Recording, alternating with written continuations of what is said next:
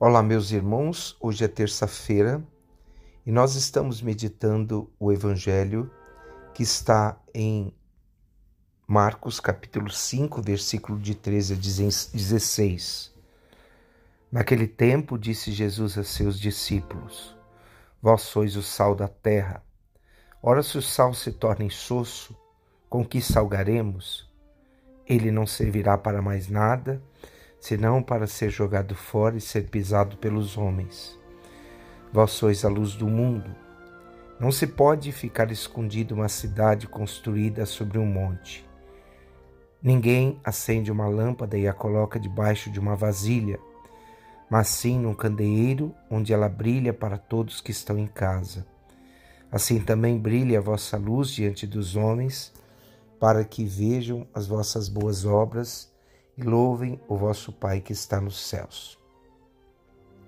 Meus irmãos e minhas irmãs, nós estamos hoje começando o tempo comum, depois de uma linda, lindos momentos importantes da nossa vida de fé, quando estávamos meditando uh, o período pascal.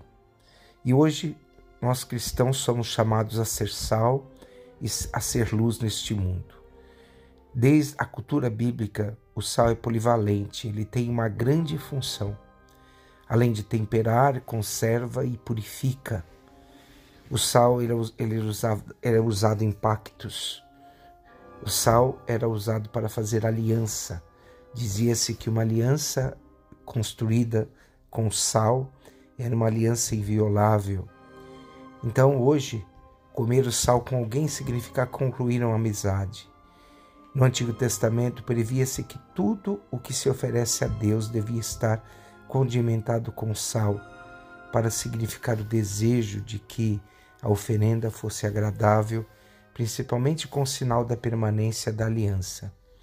A criança recém-nascida é esfregada com sal, não por motivo higiênico e sim religioso. Além disso, nos tempos antigos derramava-se sal no terreno do inimigo para torná-lo estéril. Então o sal também é o símbolo da sabedoria, de pureza moral. E não é em vão que as línguas latinas, os vocábulos sabor, saber e sabedoria pertencem à mesma raiz semântica dessa família linguística. Então, uma pessoa sal é aquela que tem uma sabedoria, uma pessoa sal é uma pessoa sensata. No árabe popular, a expressão homens salgados significa homens virtuosos e piedosos. Então vós sois o sal da terra de Jesus. Os discípulos, a terra, aqui é, é a humanidade inteira, o mundo habitado. Acentua-se então assim o tema querido por Mateus, que a palavra de Deus deve ser universal, ser levada a todos os lugares. Então, os discípulos de Jesus são sal que assegura a aliança de Deus com a humanidade.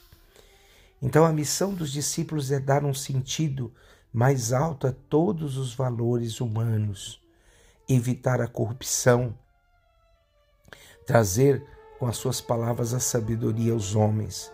O discípulo é aquele que consegue dar sabor e sentido a tudo o que acontece e difunde uma palavra de sabedoria onde existe dor. Ele semeia bondade e amor onde existe ódio e rancor. Com a sua presença, o discípulo impede que a humanidade se corrompa e não permita que a sociedade se conduza por princípios perversos, apodreça e descambe para uma ruína. Se o sal torna-se insípido, ou seja, não serve para mais nada, perde o sabor, joga-se fora e é pisado pelas pessoas. Assim, meus irmãos, acontece com cada um discípulo de Jesus. Se aqueles que se chamam cristãos, discípulos de Jesus, não forem fiéis aos ensinamentos do Espírito das bem-aventuranças, sem dúvida merecerão o desprezo dos homens e eles serão inúteis. Então, a impropriedade da imagem serve então para sublinhar a gravidade daquilo que acontecerá.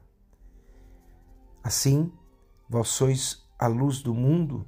No Antigo Testamento, Deus é o Criador da luz, e ao criar a luz é, e dividir o tempo entre a luz e as trevas, Deus acabou com o primeiro estado de caos. A luz ela é criada para isso, ela é um sinal. Em outras palavras, a luz é o reflexo da glória de Deus. No Novo Testamento, a luz é o reflexo da divindade. A nuvem luminosa na transfiguração mostra a presença de Deus. Então Deus habita em luz inacessível. Deus é luz. E quem obedece aos seus mandamentos andam na luz. A luz de Deus é vista em Jesus, que é a luz do mundo. Jesus é a luz que ilumina todo ser humano. O cristão, através da sua participação na luz e na vida de Deus, por meio de Jesus, transforma-se em instrumento. Vós sois a luz do mundo de Jesus. Então, que hoje, ao ouvirmos essa palavra, né, sal e luz, elas são duas coisas que devem ser bem dosadas. O sal dá sabor e alimento. A luz precisa, a luz como um dos elementos da, sobrevivência. A luz é, é excessiva, pode até cegar. Então, na medida certa, o cristão deve dar o sentido à vida das pessoas. Que nós hoje sejamos o sal e a luz. E diante da nossa experiência, com Deus, nós sejamos o sal e diante da nossa experiência com Deus, nós sejamos a luz para todas as pessoas que passarem pela nossa vida. Abençoe-vos o Deus Todo-Poderoso, o Pai, o Filho e o Espírito Santo. Amém.